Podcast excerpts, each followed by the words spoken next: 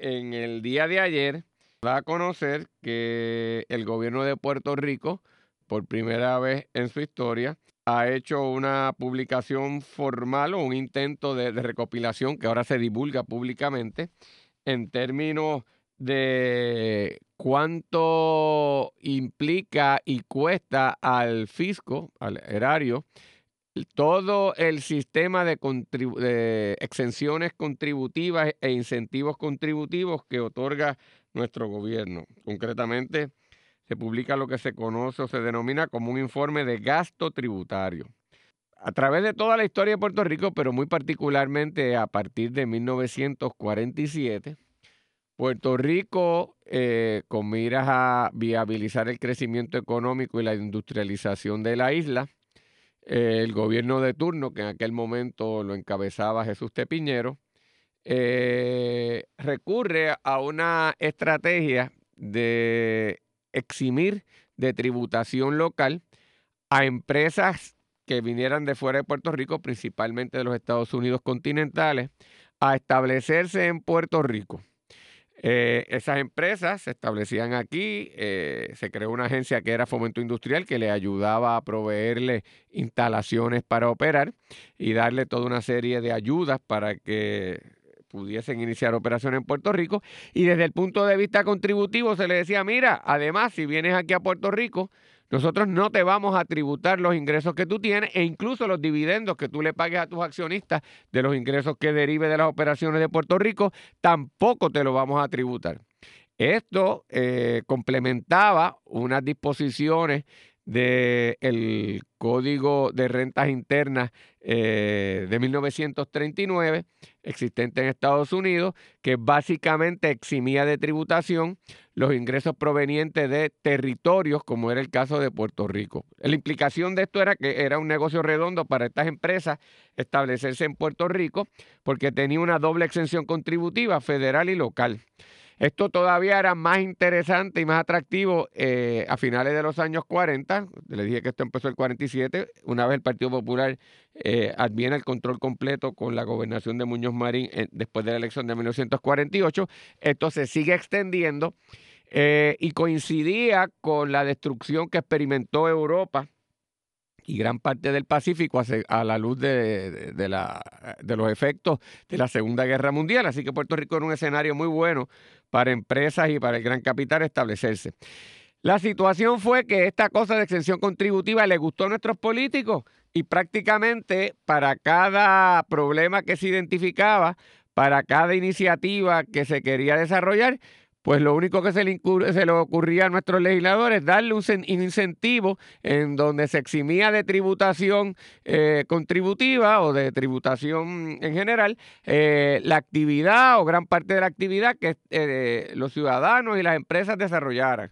Así que además de la manufactura, se le dio exenciones contributivas al turismo, se dieron exenciones contributivas a instalaciones hospitalarias, se dieron incentivos contributivos a la actividad agrícola, se dieron incentivos contributivos a las organizaciones sin fines de lucro o del tercer sector, se dieron incentivos contributivos a las iglesias eh, y a los sectores religiosos, se dieron incentivos contributivos a, a los médicos, se dieron incentivos contributivos a los jóvenes empresarios jóvenes que empezaban a trabajar. Se dieron incentivos contributivos prácticamente a, ciudadanos en términos de, los pagos de hipoteca. Y usted siga por ahí la lista de, incentivos contributivos que hay a, desarrollo en los centros urbanos eh, de, Santurce, del Viejo San Juan, de, los, de ciertos municipios de Puerto Rico, a incentivos contributivos a los que remodelaban las casas eh, siguiendo líneas coloniales de estructura eh, arquitectónica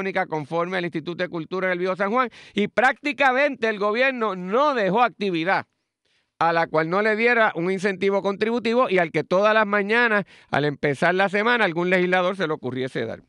Como consecuencia de esto y de la manera improvisada, accidentada y torpe que funciona nuestro gobierno, el gobierno tampoco se ocupó ni de fiscalizar que esos incentivos que se daban en la práctica estaban teniendo efectos concretos y estaban sirviendo para lo que se supone que servía. Y además no se tenía ni idea concreta de lo que esto implicaba al fisco. Es decir, cuánto dejaba de obtener en recaudos el gobierno al dejar de tributar una actividad que de otra manera estaba sujeto al pago de impuestos y hubiese generado unos ingresos adicionales al gobierno de Puerto Rico. Noten que esto cobra todavía más importancia y más pertinencia en los momentos de crisis fiscal y presupuestaria en las que atraviesa Puerto Rico. Es decir, Puerto Rico tiene un gobierno quebrado, un gobierno donde no está generando una cantidad suficiente de ingresos para cubrir los gastos operacionales de su gobierno, para atender las necesidades que identifica del pueblo y además para poder pagar sus compromisos, sus deudas y muy particularmente con los bonistas que ayudaron al desarrollo de mucha de la infraestructura que Puerto Rico tiene en el día de hoy. Pues por primera vez eh, básicamente el Departamento de Hacienda y también aquí entró Desarrollo Económico, eh, se dieron a la tarea de identificar y cuantificar cuánto se eh, perdía o cuánto el gobierno de Puerto Rico invertía en, este, en esta política de exención contributiva. Tú has señalado, pues, tú eres un poquito más receptivo a esta política de incentivos y exenciones que yo. por ejemplo, yo para mí inaceptable esta cosa de, darle eh, exenciones a, sobre todo eh, estadounidenses continentales que se localicen en Puerto Rico y darle exención. Eh, el hecho de que se le prive esa exención no significa que esa gente va a tributar eso, porque probablemente no vendrían a Puerto Rico y el ingreso no estaría. Así que esa cuantificación exacta no se hace, pero por lo menos una herramienta, Luis, que creo que antes no estaba, y ese yo creo que me parece que es su mérito. Si lo pones así, sí, eso, yo es, creo que es. No es ahora el gran logro, y esto ahora, muchacho, cambió la forma de hacer negocios. No, no, no, no, no. Alguien se sentó y cuantificó eh, en qué gastamos, pero es que el próximo paso es el importante. El, paso importante es atar. Ok, le, le, metimos al cine, a la industria cinematográfica en Puerto Rico, tantos millones de pesos. ¿Y qué obtuvimos a cambio? ¿Cuántos empleos? ¿Cuántos empleos directos? ¿Y quiénes fueron los que, como tú dices, se beneficiaron? ¿Fueron tres eh, personas, dos, uno? ¿Es el mismo o, se varía?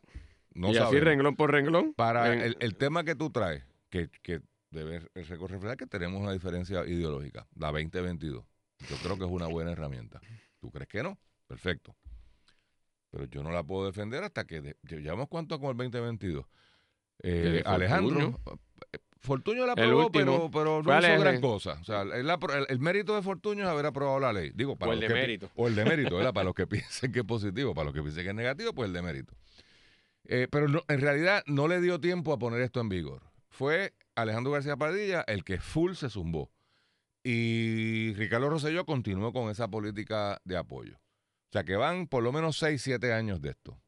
Ya deberíamos tener data para poder hacer una valoración y que nos digan a ciencia cierta, aquí hay una inversión de X, pero el resultado es Y. Funcionó o no funcionó. Incrédulos como tú tendrás una herramienta de poder decir, pues mira, yo creo que eso por razones ideológicas o por visiones de mundo distintas no debe ser y aunque tenga un efecto positivo, pues no, no debemos tenerlo. O tú te lo dije, mira, eso no ha dejado nada. Ni tú ni yo lo podemos decir porque no tenemos la data. Renglón por renglón. Renglón por renglón. O sea, la, el turismo que vive de esto bueno, pues es una industria importante, la hemos apoyado. ¿Podemos hacer una correlación? ¿Cuánto ha perdido Puerto Rico en esto? ¿Es una pérdida o es una inversión? Y a mí lo que me molesta, Carlos, es que salen por ahí los mismos, los mismos. O sea, la boya estuvo aquí esta mañana. Mire, ¿qué puede reclamar la boya en dos años y medio de, de logro? ¿Alguien me puede decir? Fomento no existe, turismo no existe. ¿Cuál es el logro? ¿Qué lo autoriza a él a hablar de desarrollo económico? Vamos, porque hace dos años y medio, pues era el nominado, fue confirmado, está allí, muchacho joven. Hoy, dos años y medio más tarde, ¿cuál es el logro? ¿Qué ha hecho? Show me the money. Y tú lo oyes y siempre es el mismo discurso. Ahora es que vamos. No, no, no, no, no. Ahora es que vamos, Carlos. Ahora sí. Por favor, ya yo estoy viejo para eso. Mire, el otro elemento que hay que tomar en cuenta con esto de las exenciones, que por un lado los que las defienden, dice, es que si no estarían mucha actividad que ahora hay, se perdería. Es correcto. Y empleo.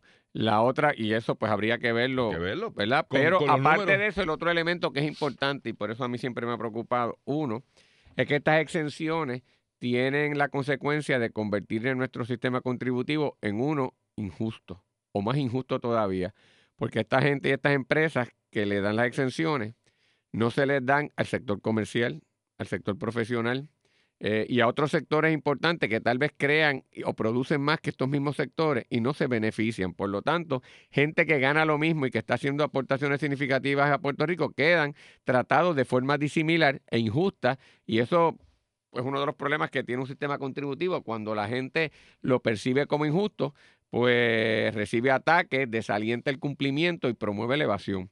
El otro problema que crea, Luis, es que Perdón, perdón, Carlos, y por eso es que es importante la transparencia. se porque para la única manera de combatir eso es que alguien pueda decir, no, no, no, no, Carlos Diablo, pero eso un momentito, mire, es esto y produjo esto. Pero no entonces, y ahí empato con eso que estoy diciendo con otro tercer elemento, que es que al dar las exenciones el sistema contributivo se complica más, porque Claro. para que esas exenciones sean efectivas hay que fiscalizarlas, hay que eh, darle seguimiento, hay que castigar al, al que, la- al que las evade. Y eso implica unos costos de administración mucho más grandes para el sistema que nunca se han hecho.